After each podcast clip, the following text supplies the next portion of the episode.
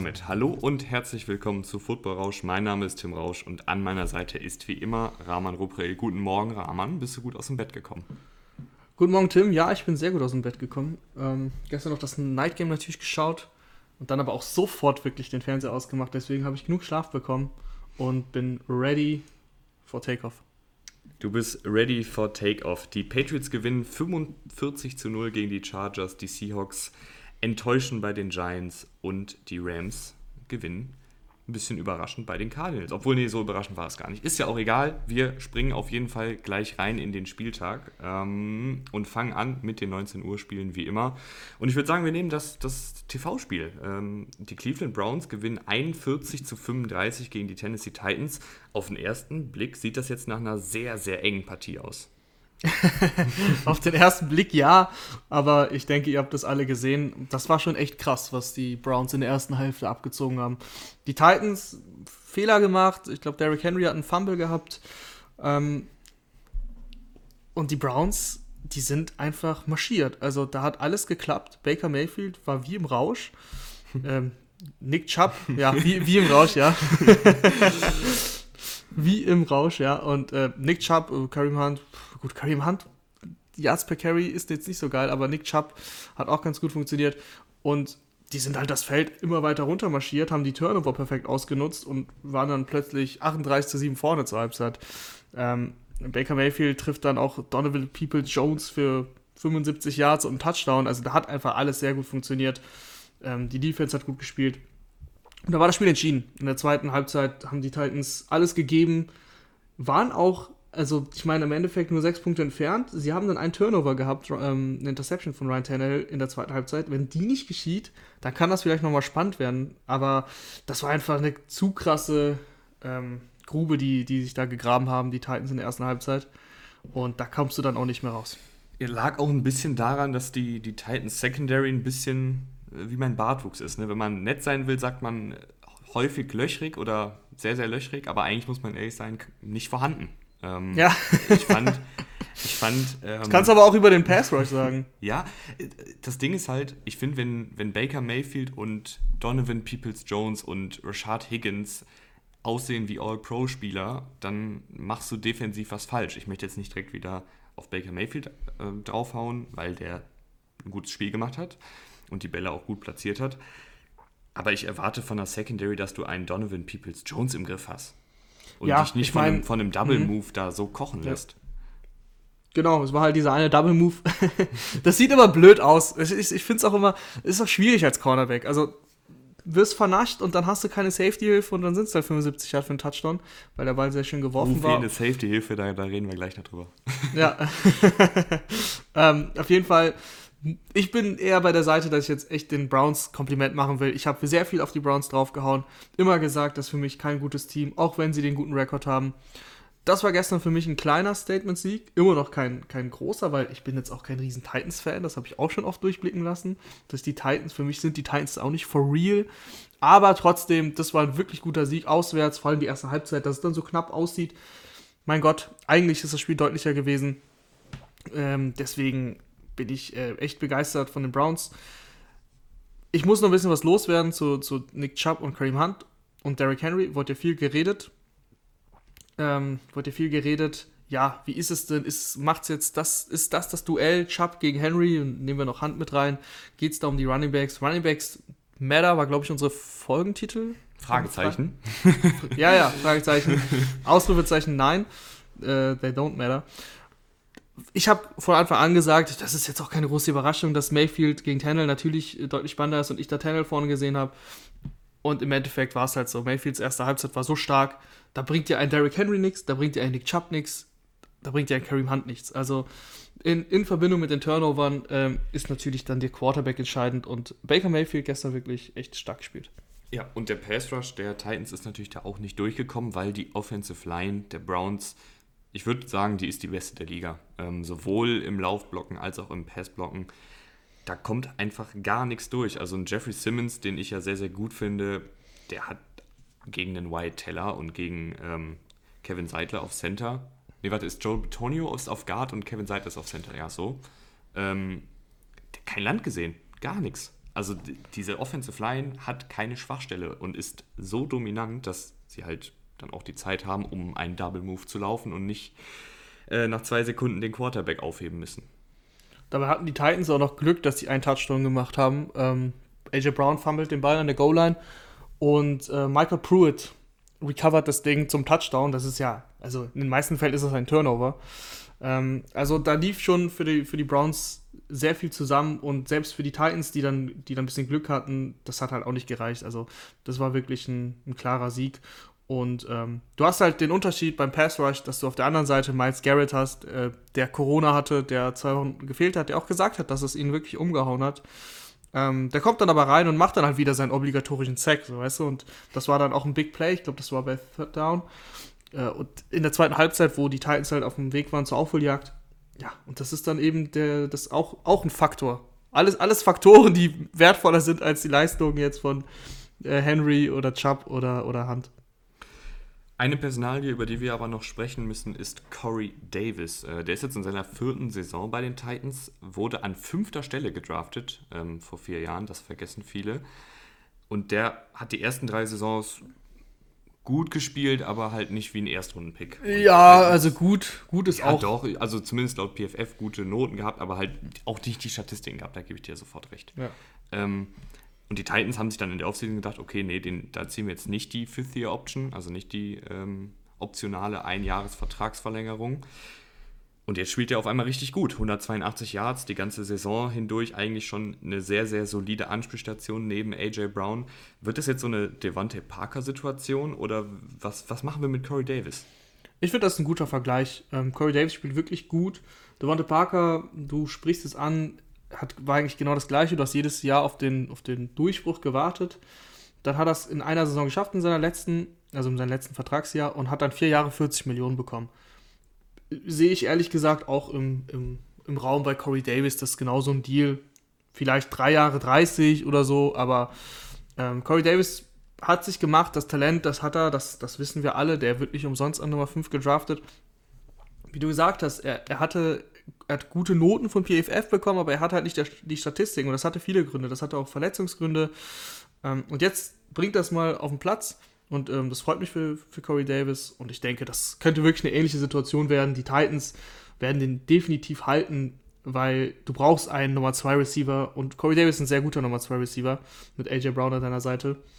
Ähm, deswegen bin ich eigentlich davon überzeugt, dass das, dass das nochmal gut geht für Corey Davis.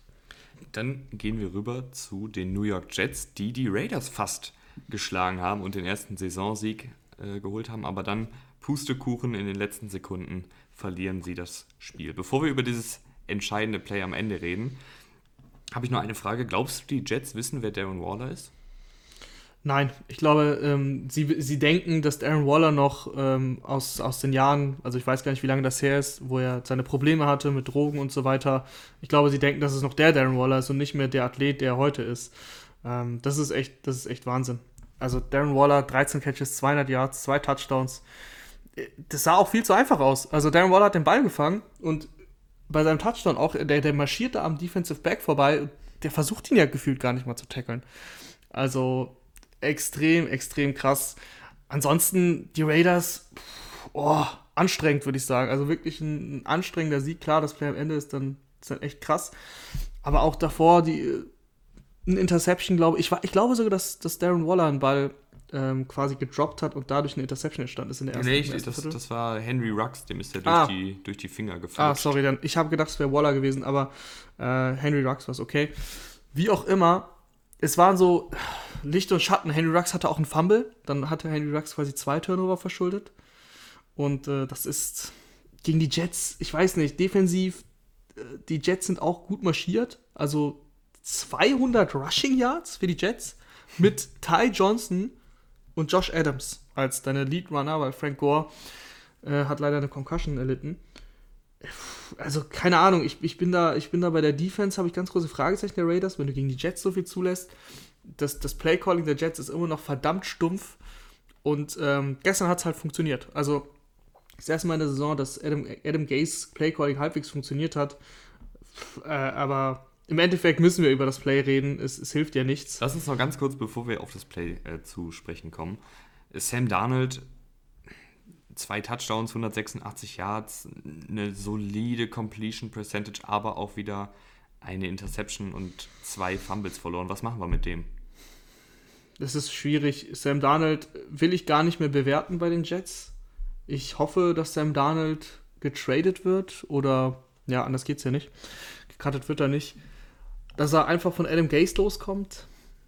Einfach mal ein komplett neues System. Und dann würde ich ihn nochmal bewerten.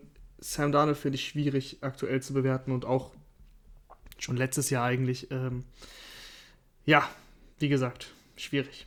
Dann weißt du, was, was, aber was sagst du denn dazu? Also willst du das bewerten? Ich finde es auch nach wie vor sehr, sehr schwierig, aber ich finde, er, er, ist mir halt so inkonstant. Also selbst wenn die, wenn die, äh, die Situation so schlecht ist, ich glaube, wir kommen gleich noch zu einem anderen Quarterback, zum Beispiel Deshaun Watson, der auch äh, momentan keine Receiver hat und keine dolle Offensive Line und kein Running Game, der da deutlich besser aussieht, ist natürlich auch ein sehr hoher Vergleich, aber es geht hier nun mal darum zu entscheiden, ist der, der Franchise-Quarterback, ist er das Gesicht für die nächsten fünf bis zehn Jahre und ja, er macht hin und wieder mal echt Plays und hatte auch in der Vergangenheit echt mal Spiele, wo man gesagt hat, oh, das sieht aber echt gut aus, aber mir ist es einfach zu wenig. Ich glaube, ein Neustart bei einem anderen Team, in einem besseren Scheme, ist da vielleicht besser. Vielleicht so ein Team wie die Steelers, die ihn dann ein Jahr nochmal hinter ben, Big Ben äh, sitzen lassen, finde ich da sehr interessant. Oder die Coles. Ähm, ich glaube, das ist die beste Lösung für alle. Ja, ja, ja. Ich finde auch, dass er, dass ein Neustart gut wäre, aber ich möchte halt jetzt ihn persönlich nicht großartig ähm, angreifen, bewerten, genau, weil ich eben denke, dass es einfach so schlimm sein muss bei den Jets. dass du da einfach keine Lust drauf hast. Und wenn sie Trevor Lawrence bekommen, dann werden sie schon irgendwie einen Deal finden. Deswegen, und sie haben ja alles dafür getan, Trevor Lawrence zu bekommen. So, Rahman, jetzt das Play. Ich, ich würde vorschlagen, ich sage meine Analyse dazu und du kannst dann entweder draufhauen oder mitgehen. Also, ich finde, äh, das Play-Calling an sich, es wird viele Medien geben und viele Leute geben, die sagen, der Play-Call ist absoluter Schwachsinn, das kannst du nicht machen. Ich finde tatsächlich, das kannst du machen, weil wenn du, also wir sprechen hier von dem Cover Zero Blitz, das heißt Mann-zu-Mann-Verteidigung und alle anderen rauf auf den Quarterback. Äh, dieser Spy, der da noch äh, agiert hat, das war wahrscheinlich ein ähm, Delayed Blitz, also der hat sich dann eine Lücke ausgesucht und hätte, wäre dann noch auf den Quarterback draufgestürzt. Also wir reden hier von einem All-Out-Blitz und Mann-zu-Mann-Verteidigung. Das kannst du machen in so einer Situation, weil dadurch im Idealfall ein Sack entsteht oder weil der Quarterback unter Druck gerät und den Ball überhaupt nicht richtig in die Endzone werfen kann. Und wenn du Prevent Defense spielst, also einfach drei Passrusher und den Rest hinten in die Endzone stellst, dann hätte K noch zwei Möglichkeiten gehabt, in die Endzone zu werfen. Das heißt, ich finde den Playcall gar nicht schlecht. Das Problem bei dem Playcall war halt, dass du Lamar Jackson, und zwar nicht den Quarterback, sondern den Cornerback, ein undrafted Free Agent aus diesem Jahr, der eine 4-6 läuft, auf Henry Rux abstellst. Also das, das kann ich mir dann einfach nicht erklären. Naja, was wäre denn die Alternative gewesen zu Lamar Jackson? Ja, das weiß ich halt nicht. Also keine Ahnung, ob die. Hast du mal, hast du mal die, hast du mal die Cornerbacks gesehen von den? Die haben ja wohl einen schnelleren Cornerback, oder? Also die haben schneller, ein, einen schnelleren bestimmt, aber Nee, tut mir leid, Tim. Also den Call, den Call, also dass du den tatsächlich rechtfertigst, das äh, schockiert nein, nein, mich nein, schon fast. Nein, nein, nein, nein. Ich finde den Call an sich richtig, aber nicht mit dem Personal. Also ja, das reicht mir schon. Das, das, das, Personal schieben wir beiseite, bleiben wir nur beim Call. Warum alles in der Welt, wenn du quasi mehr als 40 Yards noch zu gehen hast? Ich weiß gar nicht, von wo der Touchdown war. 44 war es, glaube ich, ne? 44, nee, 46 Yards. Ähm, wie auch immer. Also, warum, wenn du über 40 Yards noch zu gehen hast, 15 Sekunden auf der Uhr, keine Timeouts. Was ist denn so schlimm daran, Prevent Defense Spiel? Und dann hat, er, dann hat Derek Carr zwei Chancen. Ui, Derek Carr ja, hat, Derek Carr hat den zwei. Hopkins Catch im, im Hinterkopf und Darren Waller steigt dann da auch hoch. Das ist doch egal. Also das ist dieser Hopkins Catch ist einmal passiert in, weiß ich nicht, wie viele Jahren. Davor war es äh, Aaron Rodgers auf Janice. Janice hieß er, der Receiver. Ähm, also das passiert halt einmal in ein paar Jahren. Und äh, wie gesagt, du hast 15 Sekunden auf der Uhr. Derek Carr ist nicht dafür bekannt, dass er der, ähm, der beste Deep-Ball-Werfer der Liga ist. Ist jetzt nicht so, dass das ein Russell Wilson ist. Also spiel doch einfach, äh, von mir aus äh, muss ja nicht komplett Prevent spielen, dann spiel halt schick vier Rusher, okay. Aber du musst doch nicht mit allen drauf, dich draufstürzen und dann kassiert ein, ein Henry Rux, äh, nicht ein Henry Rux, ein Lamar Jackson, kassiert ein Double Move. Ein Double Move. Ich meine, das ist auch schlecht von Lamar Jackson, weil was soll er denn machen? Soll er jetzt da stehen bleiben und die Yards einsammeln für 20 Yards und dann eventuell ins Auskommen, eventuell aber getackelt werden. Natürlich zieht er, nach, also zieht er durch. Vor allem ist es Henry Rux. Es ist nicht Hunter Renfro, wo du glaubst, okay, da läuft eine kurze Route. Das ist, äh, die Komponente ist halt einfach schlecht, aber auch dieser, dieser Call, das ist Greg Williams ähm, par excellence. Greg Williams, ich muss aufpassen, was ich jetzt sage, aber Greg Williams ist, ähm, äh, ja, unter aller Sau. Unter aller Sau. Dieser Coach, und aber auch dieser Mensch, weil Greg Williams war damals dafür verantwortlich für Bounty Gate bei den Saints, hat Spieler darauf angesetzt, ähm, seine, seine Defensivspieler, andere Spieler zu verletzen. Ähm, und das geht gar nicht. Und dass dieser Mensch überhaupt in der Liga ist, ist, ist eine Schande für die Liga. Und ähm, als Coach passt er perfekt zu den Jets, passt perfekt zu Adam Gase, weil er ist genauso schlimm. Total blitzfixiert. Ähm, ohne, also ohne Sinn und Verstand. Das war das, für mich das perfekte Beispiel. Das war für mich kein Sinn und Verstand. Einfach nur, äh, wir machen jetzt Druck auf den Quarterback. Ähm, ist ja nicht so, dass du mal auf die Situation guckst. Also wie gesagt, für mich ist der Call, egal ob, was das personell angeht, ist es überhaupt nicht rechtfertigen. Äh, ja.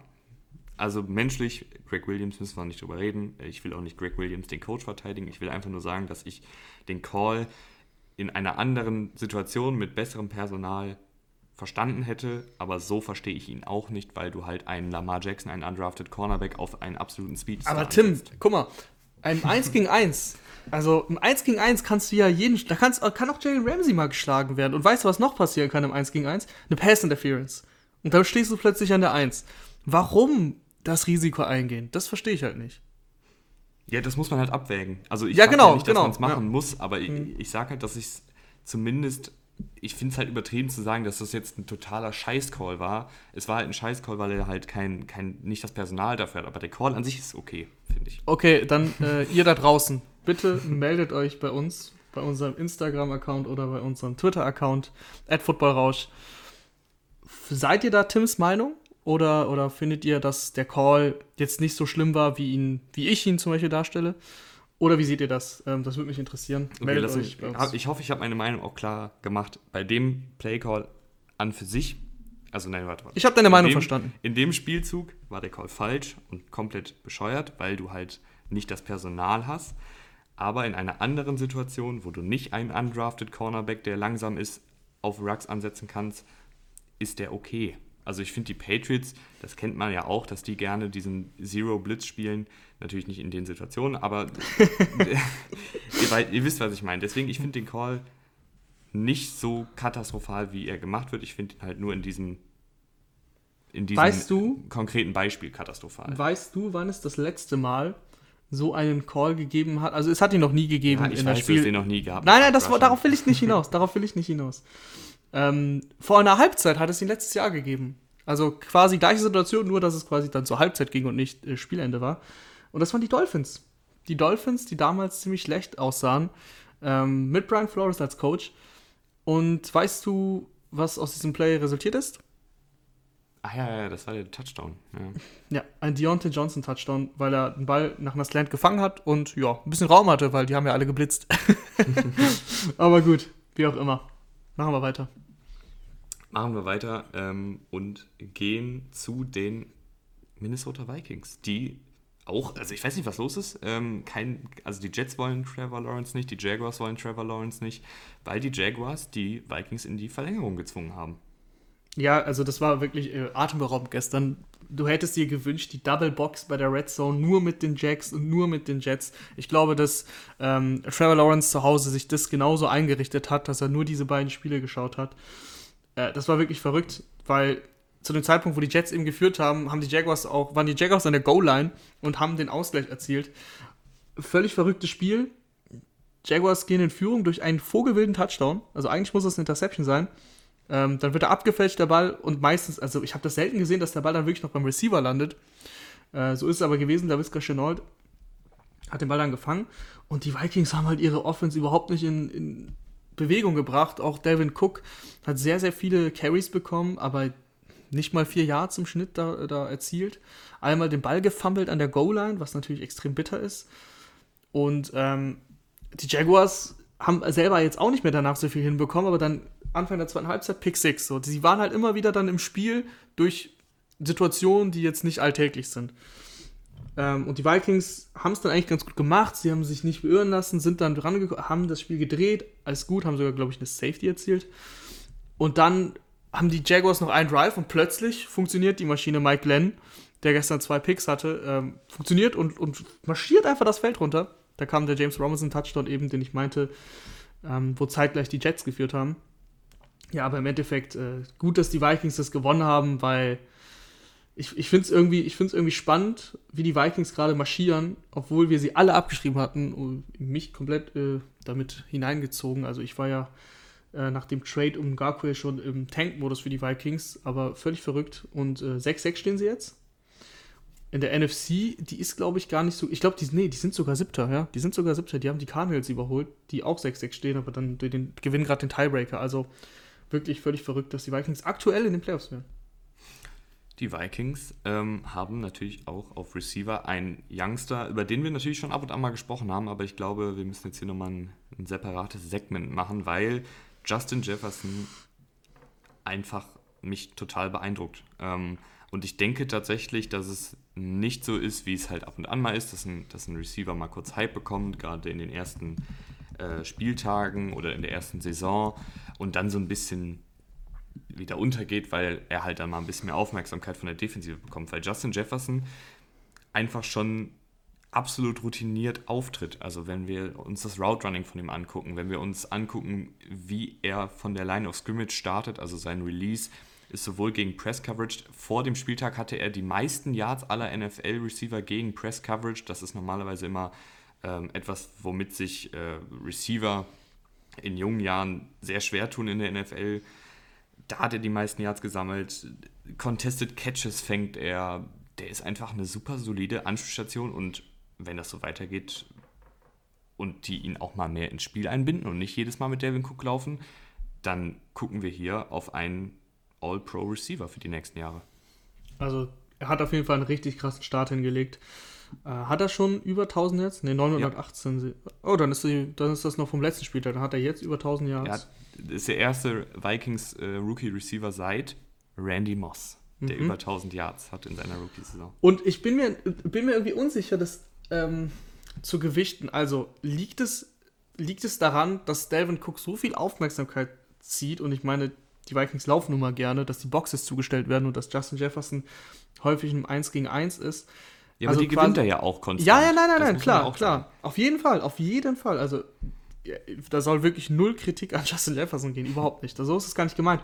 Ich überlege nur quasi, weil du gesagt hast, wenn sie mehr auf ihn gehen würden oder mehr im Passspiel machen würden, dass er dann noch besser wäre. Und das ist so das, wo ich mir nicht sicher bin. Wo ich weder sage jetzt, ähm, das stimmt und weder, ich sage auch nicht, dass es nicht stimmt, sondern ich denke mir vielleicht, dadurch, dass er so oft 1 gegen 1 Situationen kreiert bekommt, weil die Vikings viel laufen, weil die Vikings Adam Thielen haben, der, wenn mal jemand gedoppelt wird, dann wahrscheinlich ist es dann Adam Thielen, der auch überragend spielt. Das muss man auch sagen. Also Adam Thielen, ähm, wie der sich gemacht hat, vor der Saison hatte ich ein paar Fragezeichen, wie er sich als klare Nummer 1 macht. Aber das ist wirklich stark. Diese Offense besteht aus den Skill Positions echt eigentlich nur aus drei Spielern. Und dafür funktioniert die so gut ähm, mit, mit Cook, mit Justin Jefferson, mit Adam Thielen. Also was heißt so gut, ne? Wir müssen jetzt nicht äh, die Vikings zu zu den, zu den Chiefs machen, das meine ich nicht, aber sie funktioniert schon für mich erstaunlich gut dafür, dass sie eigentlich echt nur aus Cook, aus Jefferson und Thielen besteht. Die haben, es gibt kaum eine Mannschaft, die weniger mit drei Receivern spielt. Also der dritte Receiver, den kennen viele wahrscheinlich gar nicht. Chad Beebe. Äh, das ist normalerweise hast du in jedem NFL-Team, also hast du drei starke Receiver oder willst es haben, weil du spielst viel aus 11 Personal, Money Vikings aber nicht. Ähm, und das, das äh, erstaunt mich einfach immer wieder, wie das funktioniert. Und um meinen Punkt zu schließen mit Justin Jefferson, also profitiert er quasi von Cook, dass, sie, dass die Box so oft zugestellt wird? Oder wäre es wirklich so, dass wenn du mehr passen würdest, dass die Defense sich breiter macht, dass die Defense mehr den Pass verteidigt, ob er immer noch abliefert oder ob er sogar noch mehr abliefert, weil er mehr Targets bekommt. Weil er bekommt natürlich vergleichsweise nicht die Mega-Targets, wenn so viel gelaufen wird. Das ist ein äh, spannender Punkt, finde ich, ähm, wo ich mir wirklich nicht sicher bin. Ja, ich glaube, die Beantwortung dieser Frage wird auch schwierig, weil ich habe das Gefühl, auch wenn es natürlich sehr, sehr stur und starr ist, ähm, wie die Vikings ihren Offensivplan verfolgen, da wird sich die nächsten Spieltage und ich glaube auch die nächsten Jahre nichts dran ändert, dass eben viel über das Outside-Zone-Scheme geht, viel gelaufen wird und dann erst Play-Action und dann eben die Pässe auf Justin Jefferson, auf Adam Thielen. Nicht unter Mike Zimmer. Ja. Und ich glaube, deshalb wollen wir noch kurz ein, zwei Worte über die Jaguars verlieren. Ich, ich, ich finde, da kann man sagen, die haben zumindest ich mag die offensiven Playmaker. Ich, ich finde James Robinson ist gut, ich finde LaVisca Chenault ist ein guter, interessanter Spieler, der sehr variabel einsetzbar ist. DJ Chark macht immer wieder ein paar Plays. Viele junge Spieler, ich glaube, die Jaguars sind ganz gut aufgestellt für die nächste Saison und jetzt geht es einfach darum, die Spieler zu entwickeln. Das war aber eigentlich schon vor der Saison klar. Auf jeden Fall, Mike Glenn ähm, wird auch nächste Woche starten. Er hatte zwei Interceptions, aber er hat zumindest den Ball bewegt. Ne? Ich finde, ich kann es sogar fast verstehen. Also Minshew ist eigentlich der beste Quarterback, aber er hat halt jetzt ein paar Spiele verpasst und die Jaguars haben jetzt 24 Punkte gegen die Vikings aufgelegt. Die Jaguars haben, oh gut, es war ein Defensiv-Touchdown, das darf man nicht verschweigen. Äh, sie haben auch gegen die Browns äh, 25 Punkte hingelegt, glaube ich. Er bewegt den Ball und die Offense läuft halbwegs und ich glaube, dass da wird auch vielleicht eine Rolle, ich weiß nicht, ob da eine Rolle spielt, ob da Trevor Lawrence eine Rolle spielt. Das ist immer so auch für mich so schwierig zu, einzuschätzen. Aber im Endeffekt glaube ich nicht, dass Doug Marone ähm, für Trevor Lawrence coacht, sondern für seinen Job coacht. Und der steht immerhin 1-11. Also er wird wahrscheinlich denken, dass er mit Mike Glenn die beste Chance hat.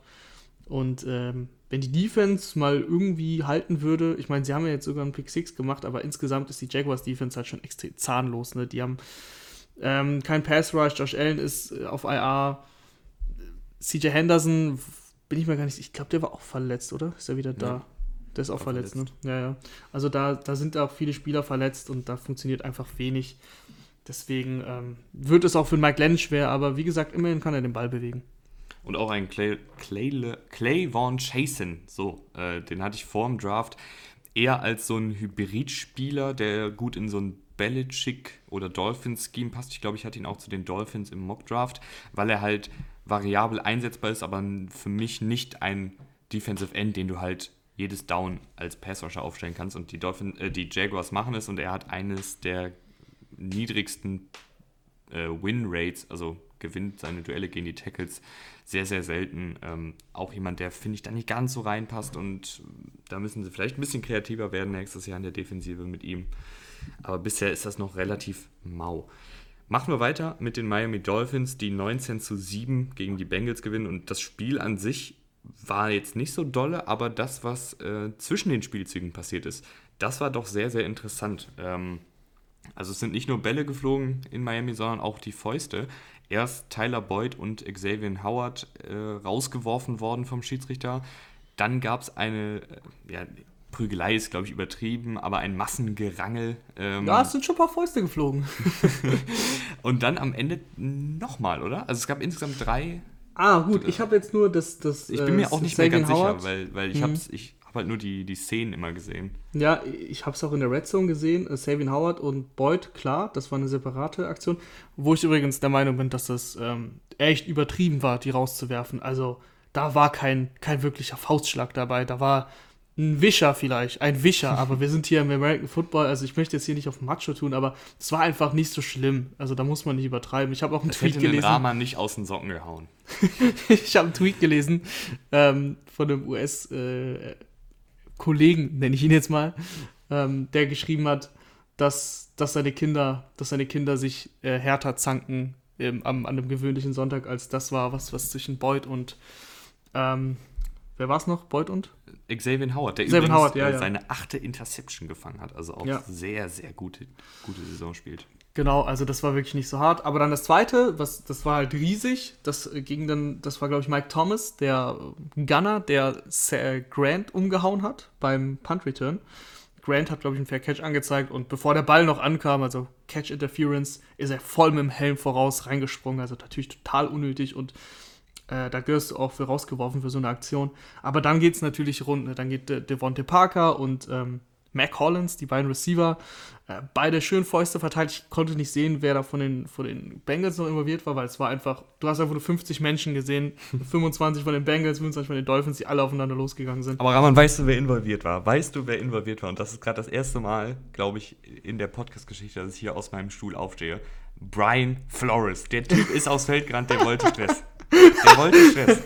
ja, du hast in Brian Flores Gesicht gesehen, wie entzürnt er war.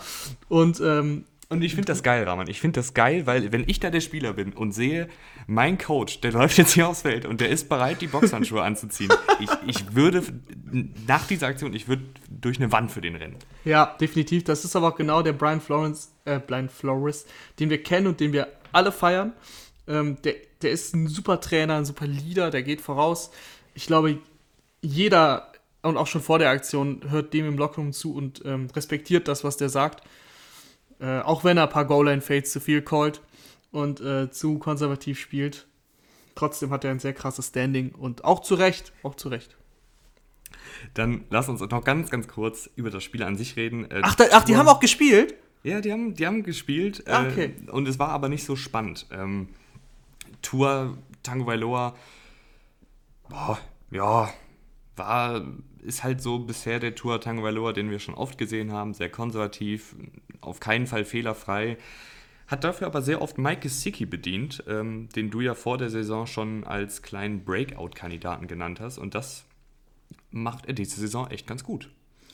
Ja, ich fand bisher Tour und, und Gesicki hm, war ich noch nicht so überzeugt davon. Also jetzt einfach das, was ich gesehen habe. Ich weiß nicht, was die Stats dazu sagen. Aber gestern hat es halt sehr gut funktioniert und ich fand es gut, dass er ähm, da Gesicki Stärken genutzt hat. Und Gesicki, Gesicki ist ein super Athlet.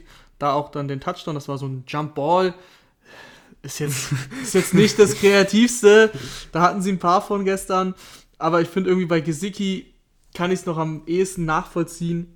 Vor allem, weil es nicht in der Ecke der Endzone, weil diese Goal-Lane-Fates, ne, die sind ja nicht nur, die sind ja nicht nur so ein 50-50-Welle, klar, aber die sind ja, ne, es sind keine 50-50-Welle, weil die gehen ja auch immer in die Ecke der Endzone, so. Und da reicht es ja schon, wenn du den leicht überwirfst, leicht nach links wirfst, je nachdem, wenn er rechts in der Endzone ist, dann nach rechts, dass er nicht ankommt, so. Und das war zumindest eine Goal-Line-Fade in der Mitte des Feldes, wo Gesicki halt Platz hat, wo wenn er ein bisschen zu weit nach links geht, kann er halt adjusten und ja, da hat er ihn gesickigt, das hat der Kommentator gesagt. Und dann war er ganz kurz äh, erschrocken und hat gefragt, darf ich das sagen?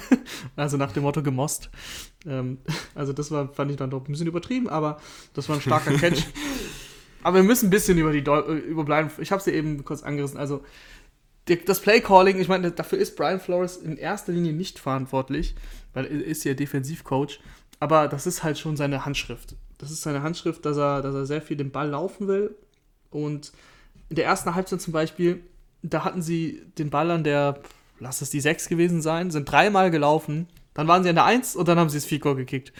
Ähm, dann, dann wirfst du irgendwie danach im Drive, bist du wieder so in der gleichen Situation. Da wirfst du zwei Goal-Line-Fades auf Devontae Parker. Einmal läufst du in Heavy Personnel mit Gaskin, ohne den Defensive äh, End zu blocken, der eben Gaskin dann getackelt hat. Und dann kickst du wieder aus einem Yard.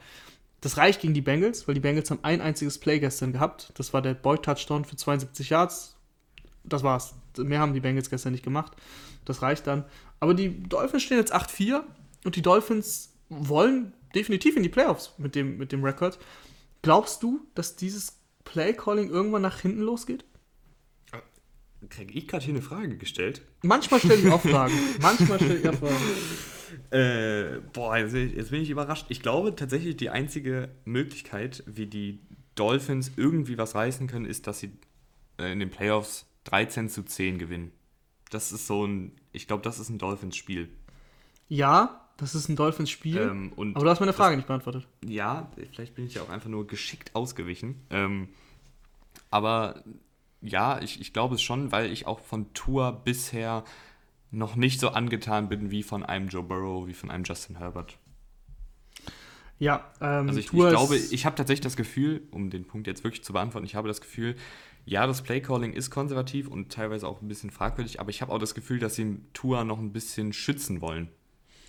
Ja, die Frage ist, was bringt dir das? Ähm, man sieht ja quasi an, an Burrow und an, an Herbert, die nicht geschützt werden, Gut, der arme Barrow ist jetzt. das ist jetzt, heute ist eine ganz schlechte Woche, dieses Beispiel zu bringen. ja, aber ich meine halt, das, ich meinte das gar nicht in dem Sinne vor Verletzungen, weil ich glaube, das meintest du auch nicht, oder? Du meintest doch eher, nee, nee. dass ihn, genau, man will ihn schützen quasi vor sich selbst, vor seinen spielerischen Leistungen, dass er nicht sofort verbrannt wird, sozusagen. Ähm, und Barrow und, und Herbert werden nicht geschützt oder wurden nicht geschützt. Und sie haben ja gezeigt, dass es auch okay so war, weil sie einfach gut gespielt haben oder gut spielen, außer gestern. Ähm, und deswegen bin ich der Meinung, lass doch, brauchst sie nicht schützen. So, Punkt. Ja, okay. Kann man, kann man so sehen. Äh, ich finde, mir reicht das von Tour halt nicht. Ich war ja eh ein bisschen skeptisch, warum sie Fitzpatrick rausnehmen, weil er halt, obwohl er halt auch nicht so viel besser ist, ich weiß es nicht, bei den Dolphins Quarterback bin ich einfach noch nicht so angetan. Ähm, ich bin aber angetan von der Defensive, weil Brian Flores, und da trägt, es, trägt er eben auch seine Handschrift, da ist die Handschrift, glaube ich, auch ein bisschen größer. Der hat einfach viele Spieler gefunden, die in diesem Scheme aufblühen. Also ein Emmanuel Ogba hat, hatte vor dem Spiel 44 Pressures. Ich weiß nicht, wie viel er jetzt in dem Spiel gerissen hat. Die Stats sind dazu noch nicht raus. Shaq Lawson auch fast 30 Pressures und mehrere Sacks. Das sind Spieler, die, die sind so ein bisschen, das sind beides Erstrundenpicks, wenn ich mich nicht irre, aber die, die haben einfach nicht funktioniert bei anderen Teams. Ähm, und jetzt bei den, bei den Dolphins in diesem variablen Scheme blühen die auf. Auch Calvin Neu, der war vorher schon gut, der passt halt auch wie die Faust aufs Auge ich glaube, diese Defensive kann die Dolphins tragen. Es ist halt nur die Frage, wie weit und wie lange sie die tragen können. Ja, genau. Also natürlich reicht es dann für die Bengals, aber in den Playoffs ähm, wird es halt schwierig. Ich denke, die Dolphins werden, wenn sie reinkommen, irgendwie als Fünfter, Sechster reinkommen oder eventuell auch Siebter und dann triffst du halt ja schon auf eine starke Mannschaft, auf einen Division-Sieger auswärts. Schwierig. Schwierig, schwierig, schwierig. Schwierig wird auch der Umbruch bei den Houston Texans, um hier wieder eine geniale Überleitung zu finden, die 26 zu 20 bei den Colts verlieren. Er wird nicht schwierig, weil du hast zum, also jetzt habe ich mich gerade voll widersprochen, aber ich sag mal, der, der Umbruch wird zumindest erleichtert, weil Deshaun Watson ein absoluter Superstar ist. Deshaun Watson äh, hatte gestern zwischenzeitlich nicht mal mehr Brandon Cooks, der, ähm, ich glaube, wurde er für eine Concussion, es war wirklich eine Concussion schon wieder. Oh ja, Gott sei Dank hat er sie dann nicht erlitten. Er wurde evaluiert ähm, und da hatte er Kiki Cutie und Chad Hansen. Ähm, Chad Hansen habe ich gestern persönlich zum ersten Mal gehört. Kiki Cutie kennt man, der aber auch bisher, also, naja, nicht wirklich viel gezeigt hat. Und beide, Kiki Cutie und Chad Hansen, haben über 100 Yards gefangen. Also, wenn, wenn ein Deshaun und das Watson, meinte ich eben mit Sam Darnold. Ne? Also, hm. Deshaun Watson lässt halt Chad Hansen und Kiki Cutie wie ein Pro Bowl Receiver aussehen. Ja, also Watson hatte gestern eine Interception. Das war die erste nach boah, sechs Spielen, glaube ich, und nach, keine Ahnung, über 250 Passversuchen. Für die Interception konnte er nada, 0%. Das war eigentlich ein guter Ball auf Brandon Cooks. Ich dachte auch, Brandon Cooks hätte ihn gefangen. Aber in der Luft wurde er ihm dann quasi weggerissen. Ähm, und dann war es halt eine Interception von Kenny Moore für mich war es tatsächlich fraglich, aber du hast halt auf den Kamerabildern gar nichts gesehen, ob das jetzt wirklich ein Pick war oder nicht. Und trotz dieser, dieser Mängel in dieser Mannschaft, also sei es die Defense, die einfach Jonathan Taylor bei einem Fourth Down ähm, Passspielzug einfach ja, ignoriert, der dann zum Touchdown marschiert für 39 Yards. sei es also andere Dinge, die, die Texans haben wirklich viele Schwachstellen. Pass Rush außer, außer Watt ist nicht vorhanden, Secondary ist nicht vorhanden, Kommunikation, wie man bei so einem Play gesehen hat der, und dann sind sie eigentlich kurz vorm Sieg. Dann sind sie kurz vorm Sieg und dann fummelt, oder nicht, dann, das war ein Fumble, aber dann war der Snap vom Center mies zu Deshaun Watson. Dadurch ist der Fumble entstanden für Watson. Und dadurch haben sie das Spiel verloren. Sie waren an der Goal-Line. Also, ich glaube, jeder von uns hätte Deshaun Watson zugetraut, da dann den Touchdown zu erzielen. Mit einem Extrapunkt gehst du in Führung. Das ist einfach echt verrückt. Ähm, Im Endeffekt hat er dann gestern einen Rushing-Touchdown gehabt und keinen Passing-Touchdown. Die Stats lesen sich nicht so gut, aber wer das Spiel gesehen hat, gegen eine extrem disziplinierte Colts-Defense, ähm, Kiki Cutie und Chad Hansen wie Pro-Bowler aussehen zu lassen, das ist schon echt immer wieder erstaunlich gut. Ja, äh, ich glaube, du hast es meistens zu den Texans gesagt. Ich würde nochmal ein, zwei Takte zu den Colts abgeben. Ähm, war ein klassisches Colts-Spiel. Äh, Defensive hält den die gegnerische Offensive einigermaßen in Schach, spielt diszipliniert und die Offensive mit Philip Rivers bewegt den Ball effektiv, aber macht eben kaum Big Plays. Ähm, Rivers keinen Pass über 20 Yards angebracht und hat dann halt seine, seine Playmaker bedient. T.Y. Hilton war mal gut, dass der wieder in Fahrt kommt. Ähm, gefühlt das letzte gute Spiel von ihm vor drei Jahren, aber Letztes Spiel. doch. Letztes Spiel hm? hast du jetzt aber unter den Teppich gekehrt. Was war das? Was hat er im letzten Spiel gerissen? So fünf Catches für 80 Yards und ein Touchdown. Ja, letztes, letztes 100-Yard-Spiel ist schon ein bisschen was her. Das ja. So. ähm, Ja, wir hatten ihn ja auch schon so ein bisschen abgeschrieben, ne? Und dann hat er sich jetzt Ja, dieses Jahr. zurückgemeldet. Dieses Jahr war es wenig, definitiv. Ähm, ich wollte nur jetzt den armen TY, der, der auch viel mit Verletzungen zu kämpfen hat. Ja, und, ja, das ähm, haben wir ja doch schon alles gesagt. Ja, ich bin da nicht so streng wie du. Nee, aber ist ja, auch, ist ja auch gut, dass er jetzt wieder da ist. Das muss man dann ja auch anerkennen. Ja. Ähm, und tut dieser Colts-Offensive natürlich gut. Ähm, ich glaube, das ist tatsächlich der Weg, wie sie gewinnen. Disziplinierte Defense, Offensive bewegt den Ball effektiv und lässt äh, den Ball. Äh, nee, warte mal, wie, wie, wie paraphrasiere ich das jetzt? Ähm, Offensive bewegt den Ball effektiv und vor allen Dingen zeitintensiv. So. Das hast du gut gesagt. So genau so war es. Ähm, und für die, für die Texans, die einfach zu viele Lücken haben, äh, reicht es dann mit, auch mit Glück, weil der Pick, wie gesagt, das war für mich ein 50-50-Play, wenn die Refs auf dem Feld entschieden hätten, das war kein Pick, sondern ein Catch oder eine Incompletion, wie auch immer, dann wäre es auch so geblieben. Äh, und dann der Fumble ganz zum Schluss, das ist halt, das sind halt zwei Plays, die das, die das Spiel entscheiden und die auch einfach glücklich irgendwo sind, dass es so gut die Defense ist. Ne? Und wenn der, wenn der Center einen Ball schlecht snappt, äh, ist jetzt nicht die, der Verdienst der Defense. Sind sie mit einem blauen Auge davon gekommen und jetzt stehen sie 8-4 mit den Titans an der, an der Spitze, sind aber noch Zweiter wegen diversen Tiebreakern, weil sie sind ja 1-1, glaube ich, im direkten Duell. Ähm, genau, ja, sie sind 1-1, beide auswärts verloren gehabt, beziehungsweise beide zu Hause verloren gehabt gegen die Gegner. Wen siehst du denn da vorne? Titans oder Colts? Sind die Colts nicht vorne? Hm, laut ESPN nicht. Oh, ja, stimmt. Ja, äh, ich glaube, die Colts machen das, weil die einfach ein bisschen konstanter sind und nicht die Defensive der Titans. Die kann halt gegen jedes Team verlieren. Also ich habe das Gefühl, die, ich, nee, warte, warte, das hört sich jetzt lustig an, aber ich habe das Gefühl, die Titans können von fast jedem Team geschlagen werden, die Colts nicht. Ja, sehe ich, sehe ich ähnlich tatsächlich. Also klar können die Titans irgendwo auch Gegner schlagen, die die Colts, glaube ich, nicht schlagen können. Also das kann man auch andersrum drehen. Ja, ja, kann man so drehen, ja. Aber ich bin trotzdem auch bei dir, dass ich genau das, aus deinem Argument das gleiche ziehe, den gleichen Schluss, dass die Colts deswegen das konstantere Team sind und eben das bessere Team auch. Aber ich habe auch nicht den Restspielplan im Kopf. Ich auch nicht. Das glaube ich dir. Und deshalb machen wir einfach weiter, weil wir haben noch sieben Spiele vor uns. Äh, Ja, heute sind wir ein bisschen in Quatschlaune, ne? Ja, ich weiß auch nicht. Wir haben aber auch ich- gutes Feedback bekommen, dass die Leute gerne auch eine längere Folge hören, muss man auch sagen. Ist ja, ist ja okay. Machen wir dann zwei Teile draus für die Werbeeinnahmen. Ja, klar, ja, klar. Ähm, Lions gegen Bears. Und ich glaube, das ist jetzt wirklich was, was man nicht groß bereden will und nicht groß bereden muss, weil beide Teams irrelevant sind und ich habe keinen Bock mehr über die Bears zu reden. 34 zu 30 für die Lions. Okay, nächstes Spiel. Nee, ähm, wieder, wieder die Frage, wer startet mit Trubisky oder Foles? Foles war, glaube ich, sogar gesund. ist scheißegal. Ja, ja, ist ja gut. Ich versuche ja äh, etwas neutral das Spiel wiederzugeben. Nein, Mitch Trubisky ist der Starter, weil Mitch Trubisky eben das eine mitbringt, was Foles nicht mitbringt, das ist Mobilität.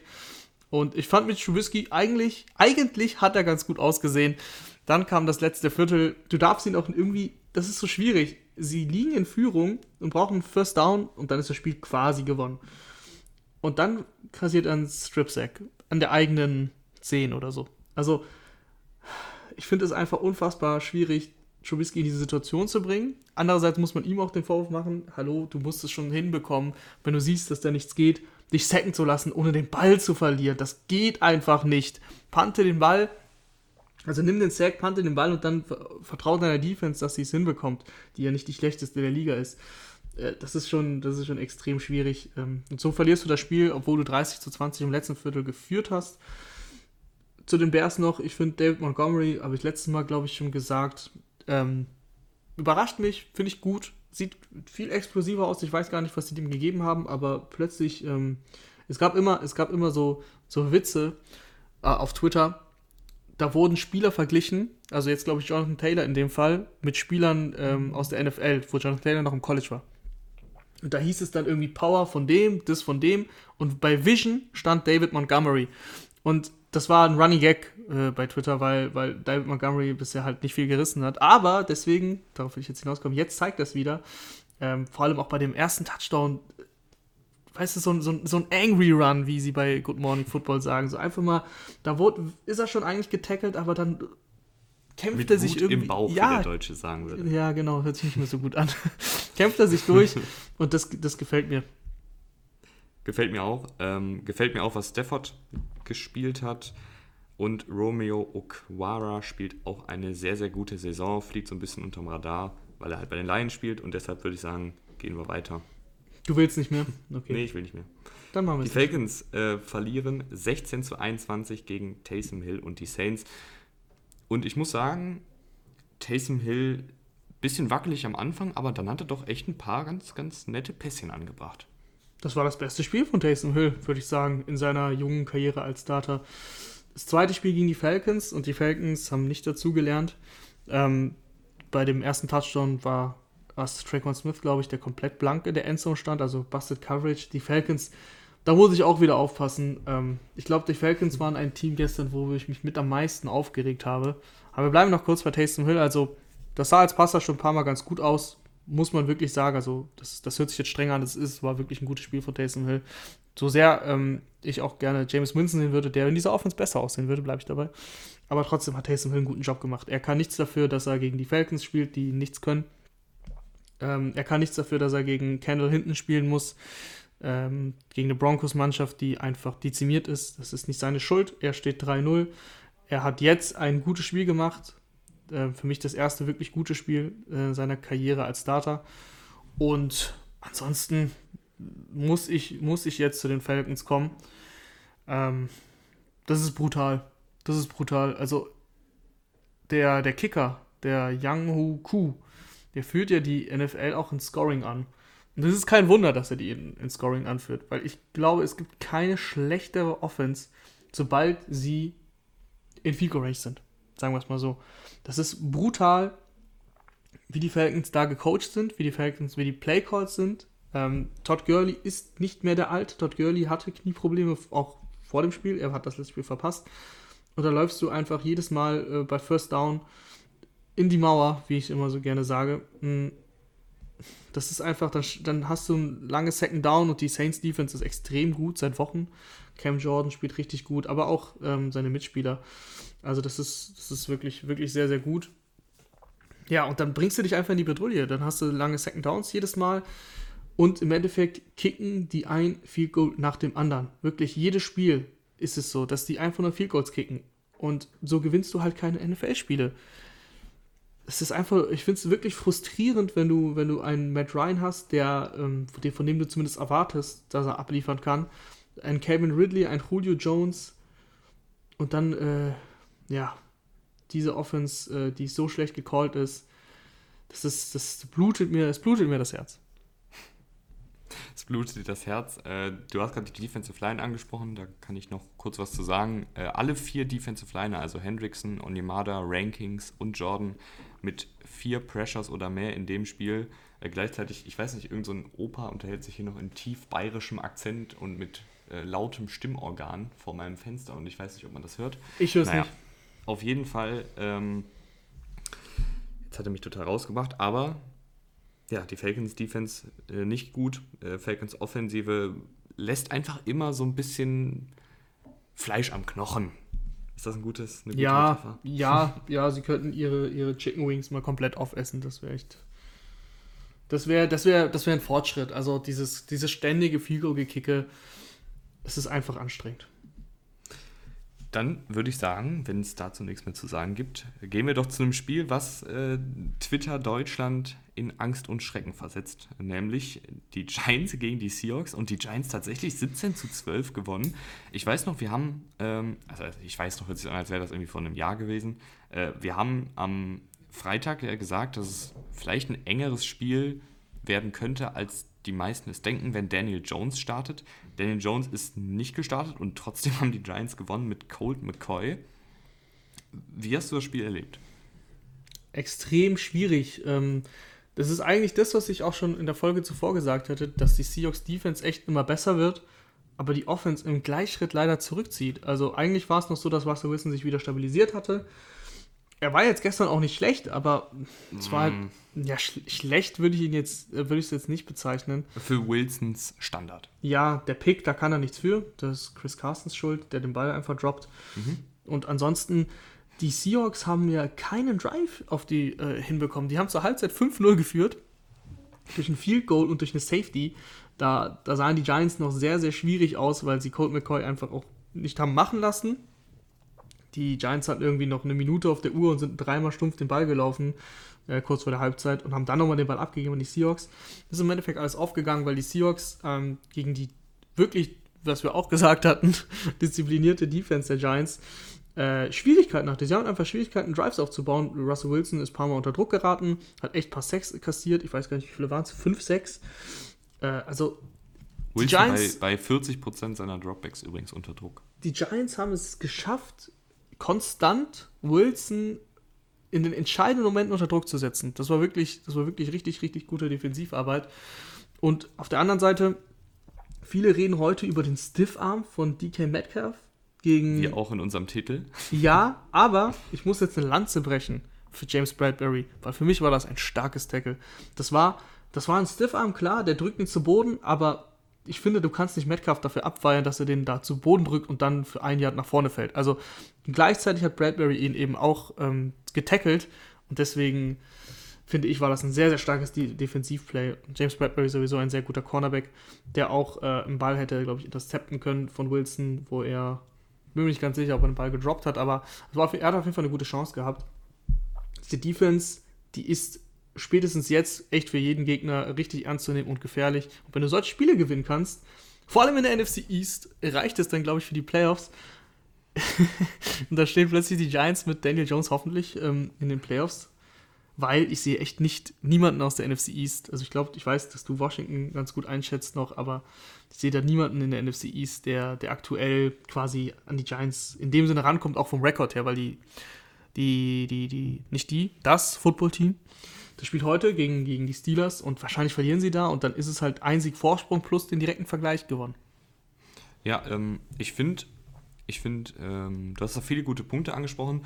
Die Giants Defense sehr, sehr diszipliniert und was die halt gut machen und was wir auch angesprochen haben, die, die lassen einfach nicht so viele Big Plays zu. Also es ist selten, finde ich, dass, dass eine Giants-Defensive 350 plus Yards Plays pro Spiel zulässt. Äh, da gibt es Defensiven, die haben da deutlich mehr Probleme, Busted Coverages und sowas. Und wenn du eben den Seahawks diese Big Plays, diese Explosivität wegnimmst, dann finde ich, dann, dann, ich erkenne da einfach nicht so einen, so Rhythmus. Weißt du, dass, dass die Seahawks mal so einen schönen, lass es dann doch ein 13-Play-Drive sein mit 5-Yard-Pässen und, und 5-Yard-Läufen von mir aus auch und dann mal einen 10-Yard-Pass. Da, da fehlt mir dann einfach auch mal so ein. Tyler Lockett war angeschlagen, das weiß ich. Und lange Zeit haben sie ja dann immer zum Beispiel auf Doug Baldwin gebaut, der halt einfach nur dafür da war, First Downs zu erzielen. Und sowas brauchst du dann in so einem Spiel manchmal einfach. Weißt du, dass du dann einfach mal schön die Uhr runterlaufen lässt, die, die Drives lange am Leben hältst und einfach das Feld runtermarschierst. Und die Seahawks sind dann halt entweder Three and Out oder halt das Big Play. Und wenn das Big Play nicht da ist, dann versucht halt Wilson auf Krampf da zu kreieren. War natürlich auch viel unter Druck, muss man auch sagen. Aber ich erkenne da einfach keine Struktur, wenn diese Big Plays nicht funktionieren. Letztes Jahr hatte Josh Gordon ein paar gute Third Down Plays, war da recht aktiv und ein guter Possession Receiver. Der kommt ja jetzt zurück. Woche 16 ist er eligible, das heißt in drei Wochen. Glaubst du, dass, dass dieser Offense nochmal einen Schub geben kann? Josh Gordon, äh, schwierige Personalie, immer wieder gesperrt, immer wieder wieder da, dann wieder gesperrt. Hat der noch was im Tank? Bringt der dieser Offense was? Werde ich nicht warm mit, mit der Idee ich weiß es nicht, ich werde da nicht warm mit, dass du jetzt einen Josh Gordon, der natürlich auch immer für ein paar Plays gut ist, aber der halt jetzt auch schon wieder seit einem Jahr oder so aus dem Football raus ist und auch nicht mehr der Jüngste ist. Ich werde nicht warm mit der Idee, dass der da jetzt der Schlüssel zum Erfolg ist. Ich glaube tatsächlich, dass Tyler Lockett, wenn er fit ist, da sowas in der Art übernehmen kann. Und ich glaube dass Russell Wilson wieder bessere Spieler haben wird. Was mir halt noch ein bisschen Sorgen bereitet, ist halt die Offensive Line generell. Ähm, die hat gut gehalten eine Zeit lang, aber jetzt auch echt wieder letzten Wochen sehr, sehr schlecht. Ähm, haben, glaube ich, die zweitmeisten Pressures zugelassen, aller Offensive Lines, wenn ich mich nicht irre. Boah, ich weiß nicht. Und die Giants, die gefallen mir. Die Giants gefallen mir. Vor allen Dingen auch Leonard Williams, da, da war ja erst die Diskussion, ähm, hat er eine Vertragsverlängerung verdient? Nee. Dann Franchise-Tag? Boah, nee, bloß nicht. Und jetzt auf einmal ist er richtig gut. er war eigentlich eher so ein Laufverteidiger, aber diese Saison auch echt viele, viele Pressures, auch einen ganz entscheidenden Sack jetzt gehabt gegen Wilson. Der gefällt mir sehr gut. Auf jeden Fall. Aber ich würde nochmal über die Seahawks sprechen wollen kurz. Also mein Fazit im Endeffekt ist, dass ich immer noch das Positive ähm, hinaus, äh, hervorheben möchte und das ist eben, dass die Defense immer besser funktioniert.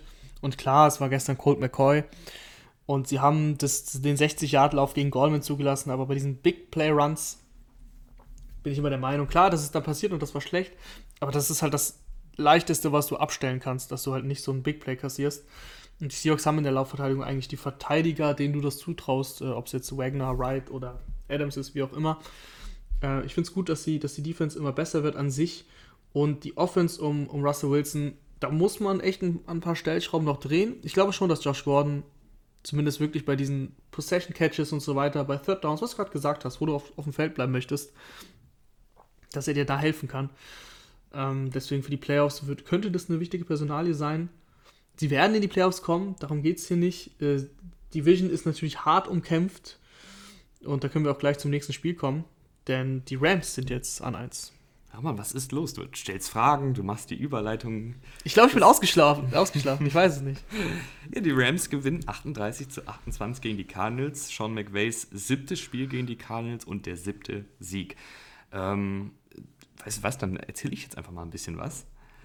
Und zwar, die Rams, die, dieses Offensivscheme, wenn das funktioniert, sieht das einfach aus wie aus einem Guss. Und das sagen wir gefühlt jede Woche, aber es ist halt auch einfach so. Es sieht immer, ich habe das Gefühl, die Hälfte der Pässe von, von Goff, die er angebracht hat, hätte ich auch anbringen können, weil er einfach immer bei diesen Rollouts so frei ist, dann wirft er dann einen 5-Yard-Pass auf Woods, der macht 15 Yards draus First Down und dann geht's weiter so. Ich muss gerade wirklich lachen, weil es sehr witzig ist, weil er wirklich exakt das gleiche hat gestern äh, sehr guter Kumpel von mir, mit dem ich das geguckt habe. Hat genau das gleiche gesagt und ich musste, musste da schon lachen, ich muss wieder lachen. Ja, es sieht. Äh, McVay macht es einem, glaube ich, wirklich einfach. Ähm, natürlich sagt man das mit einem Augenzwinker. Ne? Es ist uns allen bewusst, dass wir nicht in der NFL solche Pässe spielen könnten.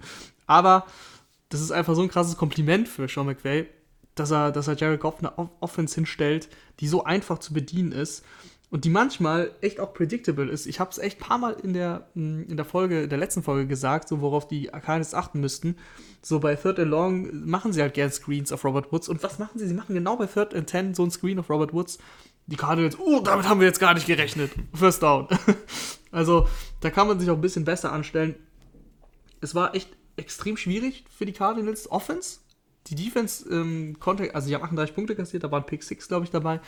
Äh, die konnten aber trotzdem nicht so viel. Also sie haben nicht so viel falsch gemacht. Die Offense ist gar nicht ins Rollen gekommen. Kyler Murray hatte, glaube ich, 1 von 8 im ersten Viertel und ein Touchdown, weil einmal war es eine Busted Coverage bei den Rams, aber ansonsten hat er gar nichts auf die Kette bekommen. Äh, Kyler Murray, der Läufer, ist seit drei Spielen abgemeldet. Gestern wieder nur 15 Yards und ich meine, das ist die alte Leier. Wir haben es hier schon ein paar Mal gesagt. Und ich, in den Spielen, wo er dann die äh, Läufe nicht gemacht hat, haben sie gegen die Patriots verloren, haben sie gegen die Rams verloren, haben sie gegen die Seahawks verloren. Also das sind drei Niederlagen in Folge, wo Murray ähm, nicht mehr als Rusher agiert. Was die Gründe dafür sind, da stecken, stecken wir nicht drin. Aber es, ist, es fällt halt auf. Es ist halt schon ein entscheidender Faktor. Und ansonsten reicht ein DeAndre Hopkins in dieser Offense nicht. 13 Targets, 52 Yards, das ist gar keine Kritik an ihm, sondern du brauchst halt andere Playmaker auch in dieser Offense. Also außer, äh, außer DeAndre Hopkins. Dan Arnold, Dan Arnold hatte dieses Busted Play, das war ein Play, ne? 59 Yards Touchdowns. Ansonsten ist der nächste Receiver, der kommt, glaube ich, Keyshawn Johnson mit 27 Yards. Das ist einfach insgesamt zu wenig. Ja, und auch da finde ich, ist, da fehlt mir auch so ein bisschen die Spielidee. Ich weiß auch nicht, irgendwie, ich werde mit diesem, Ka ich habe schon gelesen, ähm, Kingsbury Head Coach of the Year und so aber ich erkenne da ich nee, ich also jetzt sowieso nicht mehr, aber auch damals habe ich mir so gedacht, hm, also so richtig vom Hocker haut mich diese Offensive noch nicht. Ja, also mich, ich fand's cool, wo Kyler Murray halt Kyler Murray gemacht hat und ähm, super viele Yards als Runner rausgeholt hat. Das hat diese Offense eben flexibel gemacht, das hat diese Offense ein bisschen unberechenbar auch gemacht. Aber das passiert halt nicht mehr. Ob das jetzt daran liegt, dass Kyler Murray verletzt, angeschlagen ist, oder ob das jetzt daran liegt, dass die Defense einfach das ein bisschen, ja, ja, ausgehebelt haben, dass sie jetzt darauf eingestellt sind, dass sie sagen, okay, wir stellen bei einem bei einer Read Option zwei Leute oder einen, einen auf jeden Fall gegen Murray ähm, und lassen Kenyon Drake seine fünf Yards im Average laufen, soll er halt machen. Das macht uns nicht so die Angst. Da müsste ich, da müsste ich nochmal genau die, diese Cardinals-Spiele sehen. Ähm, aber es ist einfach klar zu erkennen, dass seitdem diese Offense total lahmt, da, da geht einfach nichts. Kyler Murray als Passer ist ineffektiv. Und äh, dann sind die Cardinals so, in der Form sind sie halt auch kein Playoff-Team eigentlich. Hm, harte Worte, harte Worte. Und die Rams aber schon? Ah, auf jeden Fall. Die Rams, ähm, ich bin wirklich äh, begeistert von den Rams. Also, ich habe ja auch schon ein paar Mal gesagt, die kommen so weit, wie Jared Goff sie trägt und das bleibt dabei. Und das ist eigentlich, es ist auch gar nichts gegen Jared Goff, sondern das ist ein Kompliment für diese restliche Mannschaft. Diese Defense ist brutal gut. Das hätte niemand von uns gedacht. Sie haben Donald, sie haben Ramsey, aber dann kommt da halt eigentlich von den Namen her nicht mehr so viel. Die liefern richtig ab. Gestern schon wieder ein Defensiv-Touchdown. Ähm, gestern Kyler Murray, wie gesagt, bei 1 von 8 gehalten im ersten Viertel. Das ist einfach richtig gut. Und die Offense, das Laufspiel, so lala. Das brauchen sie eigentlich schon. Das hat jetzt gestern nicht so gut funktioniert. Aber Robert Woods und Cooper Cup, die reißen einfach jedes Spiel mit diesen, genau das, was die Seahawks brauchen. Mit diesen Catches für First Downs, den Drive am Leben halten. Das, da sind halt Cooper Cup und Robert Woods perfekt für. Das sind keine Big Play Receiver. Aber das sind, die sind genau dafür gut und das machen sie halt äh, par excellence. Und weißt du, was auch par excellence war? Äh, du, ich glaube, du wirst es mir jetzt sagen die Leistung der New England Patriots, besonders die der Defensive und die des Special Teams. Äh, die Patriots fegen die Chargers 45-0 vom Teller. Ähm, und ich glaube, symptomatisch für die Chargers-Saison war, dass es in diesem Spiel vier Punts gab's, gab für die Patriots. Patriots haben viermal gepuntet. Und die Chargers standen einmal mit 10 Mann auf dem Feld, einmal mit 11 Mann und zweimal mit 12 Mann. Finde den Fehler. Es ist unfassbar. Die Chargers. Oder beziehungsweise zweimal mit 10, einmal mit 11 und einmal mit 12. Aber ist ja auch egal. Auf jeden Fall finde den Fehler. Die Chargers, äh, ich habe keine Worte mehr für die Chargers. Also, ich habe es auch irgendwo gelesen gehabt und ähm, das äh, ist mir dann nochmal in den Kopf gekommen. Die standen doch vor, vor zehn Jahren mal mit der besten Offensive da, mit der besten Defensive, sind aber nicht in die Playoffs gekommen, weil Special Teams auf Platz 32 war. Äh, ja, und das war mit North Turner als Head Coach. Und das, das beschreibt das eigentlich ganz gut. Special Teams sind wichtig in der NFL und die Chargers sind einfach. Ich, ich, was soll man das, was, wie soll man das jetzt neutral ähm, ja, darstellen? Also, wenn du solche Fehler machst, dann, dann hast du eigentlich für mich in der Liga nichts verloren. Der Special Teams Coach gehört sofort gefeuert, wirklich sofort. Ähm, Badgley ist ein verdammt schlechter Kicker. Es tut mir leid, dass ich das so sagen muss. Oh, oh da fällt mir ein Zane Gonzalez bei den Cardinals auch nicht gut. Die, letzte, also die letzten schon Wochen. die ganze Saison nicht gut und jetzt auch wieder was verschossen. Da müsste man vielleicht auch mal drüber nachdenken. Ist, glaube ich, das erste Mal, dass ich hier eine, eine Kicker-Änderung fordere. ja. Aber ähm, Zane Gonzalez kostet die Cardinals. Der kostet den Cardinals echt was. In den letzten Wochen, davor eigentlich immer ganz gut gewesen. Also dieses Jahr und letztes Jahr, aber in den letzten Wochen nicht mehr so. Und Badgley ist aber durchgehend einfach nicht gut. Sobald es ein längeres Field Goal wird, das ist nicht sein Ding. Äh, und dann wird natürlich das Field Goal symptomatisch, das wird geblockt und zum Touchdown zurückgetragen. Das ist dann wird's halt, da kommt halt alles auf, äh, zusammen bei den, bei den Chargers. Cam Newton 69 Passing Yards. 69. Also, das ist nicht so, dass diese Patriots Offense, die Patriots Mannschaft komplett rasiert hätte. Also Mannschaft schon, aber Offense nicht. Äh, aber pff, die Chargers haben halt auch einfach es super leicht gemacht für, für, die, für die Patriots. Äh, Justin Herbert mal echt ein Spiel gehabt, so down to earth der erstmal wieder wirklich zurück zur Erde gekommen hat, schlecht gespielt, Punkt, hat nichts anderes, ähm, zwei Picks geworfen, 3,9 Yards pro Attempt. Das ist auch ein. Belichick äh, gegen Rookie Quarterbacks ja, ist aber auch unfair.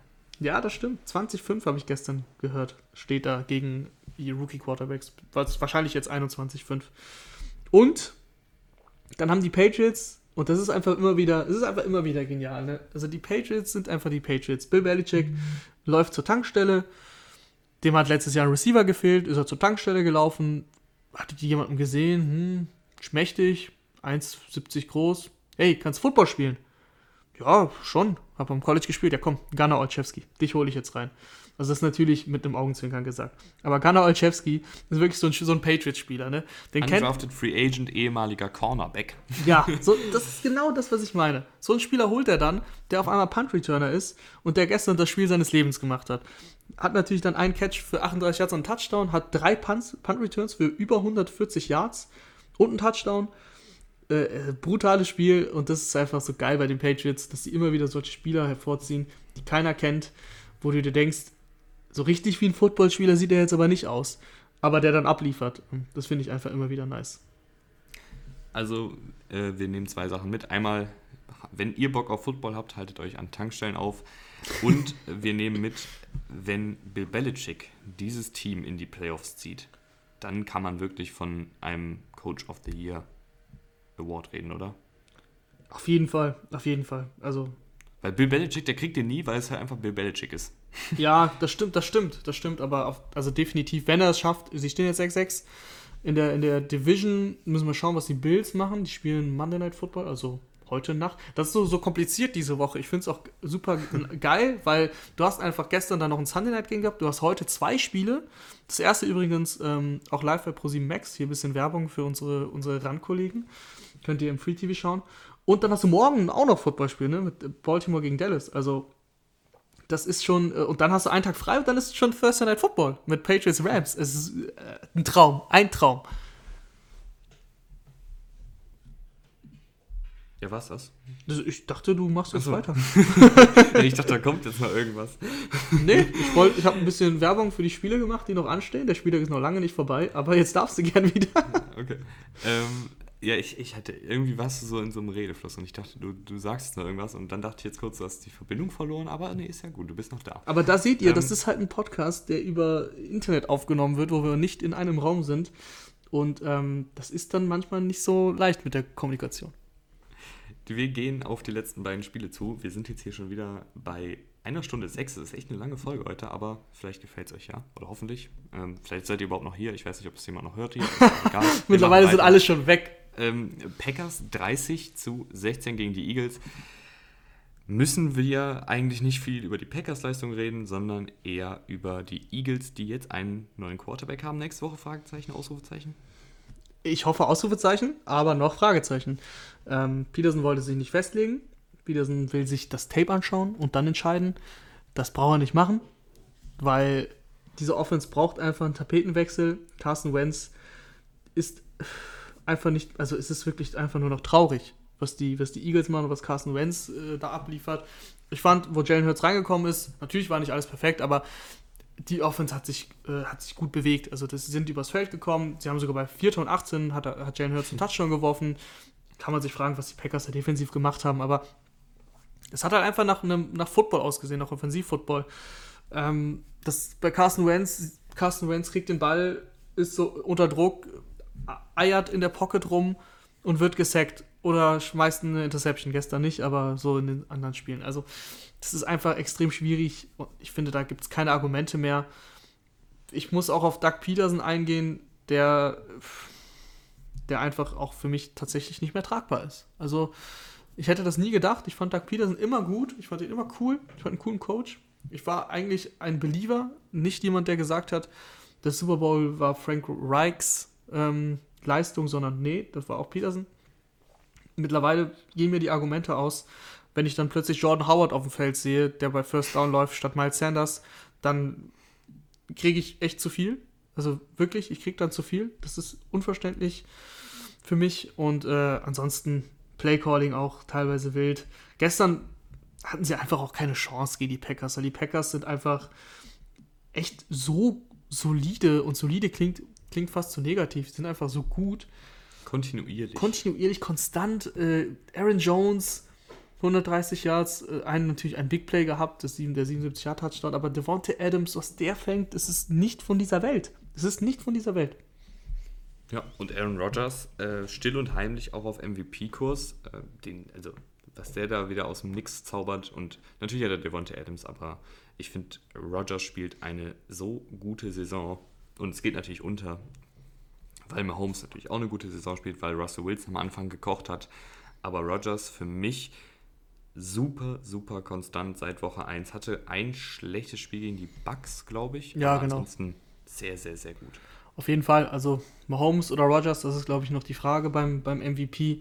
Die anderen haben sich verabschiedet. Russell Wilson, es ist irgendwie so langsam, also es ist die alte Leier, mit dem er hat noch nie ein Vote bekommen und mittlerweile glaubst du, dass er dieses Jahr ein Vote bekommt? Er, er schießt sich halt dann Müsste immer wieder. schon aufdrehen jetzt die letzten Ja. Spiele. Er schießt sich dann auch immer wieder irgendwie ein bisschen selber auch ins Aus bei dieser MVP-Wahl. Schade, es wird ihn nicht großartig interessieren, glaube ich, aber schade für, für ihn und dann geht diese Storyline halt weiter. Aber ähm, die Packers wirklich extrem gut, auch, auch extrem gut gecoacht. Das, da redet man, finde ich, zu selten drüber. Matt LaFleur macht eine wirklich gute Arbeit bei den Packers. Also Und- das offensive ja. Play, ja, noch ein Satz zu Ende. Das offensive Play-Calling gefällt mir wirklich gut.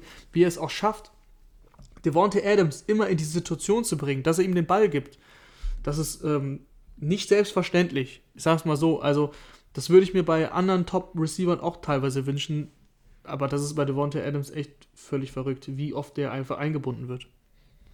Und ich finde auch, ähm, Mike Patton war ich überhaupt kein Fan von, bin ich auch immer noch kein Fan von, aber es sieht zumindest besser aus. Ich, ich habe gelesen, dass die Spieler unter der Woche zu ihm gegangen sind und gesagt haben, er soll die Defensive ein bisschen simpler halten, die Konzepte simpler halten und einfach Football spielen lassen, in Anführungsstrichen. Und jetzt zahlreiche Sacks, die Defensive wirkte schneller, wirkte besser eingestellt und hat auch einfach nicht so viel zugelassen. Also auch im Laufspiel nicht klar, hat Jordan Howard da die, die, die Piff ab und an mal getragen, aber auch gegen Miles Sanders nicht viel zugelassen. Ich fand, die Defensive sah zumindest besser aus als in den Vorwochen. Darauf bitte gerne aufbauen. Die Frage ist, ob das daran liegt, dass es die Eagles waren oder dass es wirklich eine Leistungssteigerung der Packers war.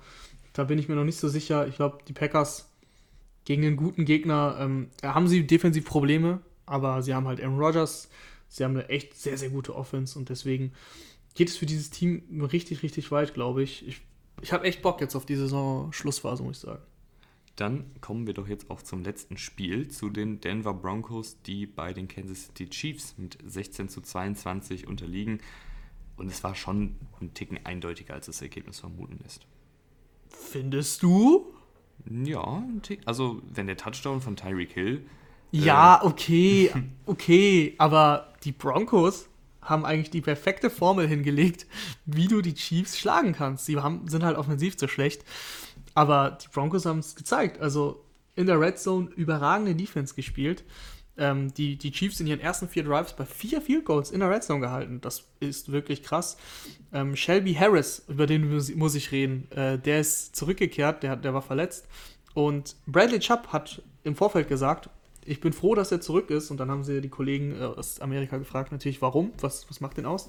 Ja, der hat so lange Arme und der blockt so viele Pässe dadurch an der Line of Scrimmage. Was macht Shelby Harris gestern? ähm, hat hier zwei Pässe defended, wobei ich eigentlich drei im Kopf habe. Aber ähm, super, super gutes Spiel eben. Einmal, das fand ich echt extrem erstaunlich, da hat Tyreek Hill ein End-Around bekommen. Und in Tyreek Hill-Manier ist er halt echt richtig durchgepaced. Und wer kommt dann um die Ecke geschossen? Shelby Harris, Defensive Liner, der den da umtackelt. Und ich dachte, wow, wie hat er den denn eingeholt? Natürlich musste Tyreek Hill, wie man ihn kennt, drei, vier Bögen nehmen, um da durchzukommen. Deswegen konnte er nicht so viele Yards äh, Raumgewinn erzielen wie eben Shelby Harris, der dann gerade ausgelaufen ist, aber trotzdem verdammt, verdammt krasser Tackle. Und ansonsten eben durch diese Passes, die er dann geblockt hat an der Line of Scrimmage, haben sie halt viele Field Goals nur zugelassen. Und so waren sie im Spiel. Im Endeffekt reicht es nicht, weil Drew Lock ähm, ist einfach kein guter Quarterback. Er hat gestern gar nicht mal so schlecht gespielt, aber Patrick Mahomes hat dann ein bisschen angezogen, wo es dann wichtig wurde. Dann haben sie einen Touchdown gemacht über Kelsey. Und ich glaube, es stand dann 19-16 durch den Touchdown. Dann kam halt von den Broncos auch nichts mehr, muss man auch sagen. Aber ich fand trotzdem, dass es spannender war, als ich gedacht hätte. Ja, und auch, weil ein, ich weiß nicht, was sie Melvin Gordon gegeben haben, vielleicht dasselbe, was sie David Montgomery gegeben haben, aber der wirkte wie ein ganz anderer Mensch. So unfassbar explosiv. Ja, der eine Lauf schön für 65 Yards. Das war natürlich, ähm, das war natürlich ein richtig, richtig guter Lauf. Ansonsten fand ich ihn jetzt, also hatte ich gar nicht so das gleiche Empfinden wie du. Der, der Lauf war natürlich extrem gut. Äh, aber trotzdem, es war dann sonst solide. Äh, aber Philipp Lindsay müssen sie das auch geben, weil normalerweise ist Philipp Lindsay der explosive Back. der sah gestern gar nicht explosiv aus, aber der hatte auch eine Knieverletzung. Also vielleicht hätte man, hätte man ihn dort doch schon sollen. Da steckst du nicht drin. Äh, CEH, Clyde Edwards Hilaire, nicht gespielt. War active, aber ähm, hatte sich das ganze, ganze Training, also die ganze Woche durchgekämpft mit einer Krankheit, Erkältung, was auch immer. War kein Corona, keine Sorge. Aber der saß da, also stand die ganze Zeit nur an der Seitenlinie. Dann hat Le'Veon Bell ein bisschen was gemacht. Und ich finde, früher hat man, früher war immer Le'Veon Bell so, ja, auch beeindruckend, weil er das mit diesen Tippelschritten und langsam und wartend seine Yards gemacht hat. Ich finde, mittlerweile sieht es irgendwie nicht mehr so aus wie früher. Da, sieht, da, da wirkt er teilweise leider langsam und da denkst du dir, uh, ähm, ist es noch der Le'Veon Bell, den wir, den wir kannten? Ich glaube nicht. Das sind auch ein paar Jahre vergangen natürlich von den Steelers-Zeiten. Bei den Jets, das, ist, das hilft dir auch nicht in deiner Entwicklung, wenn du bei den Jets spielst. Und jetzt ähm, war zwar gestern okay, hat gereicht für die Chiefs, aber wenn Kleider Rousseau wiederkommt, dann hoffe ich, dass, dass Levin Bell nur noch als Passcatcher eingesetzt wird und ab und zu als, als Läufer. Und ich hoffe, dass ihr Lust habt, uns ein kleines Nikolaus-Geschenk zu bereiten. Rahman denkt sich jetzt, was kommt denn jetzt? Ja. ähm, aber mich würde es tatsächlich freuen, wenn ihr uns zu Nikolaus mit zahlreichen iTunes-Bewertungen, mit Weiterempfehlungen, mit Retweets und allem weiterempfehlt. Das würde mir schon reichen. Das würde dir reichen? Ja, das würde ich auch nehmen. Ich auch nehmen. also, äh, wenn ihr gerade bei iTunes Podcasts seid, dann könnt ihr da einfach eine Bewertung da lassen. Irgendwas zu schreiben, was euch gerade in den Sinn kommt. Oder halt auch bei Twitter uns retweeten, dass die Folge online ist. Ich weiß nicht was. Macht einfach Alarm, das wird uns sehr, sehr freuen. Bis zum nächsten Mal. Und tschüss. Ciao, ciao.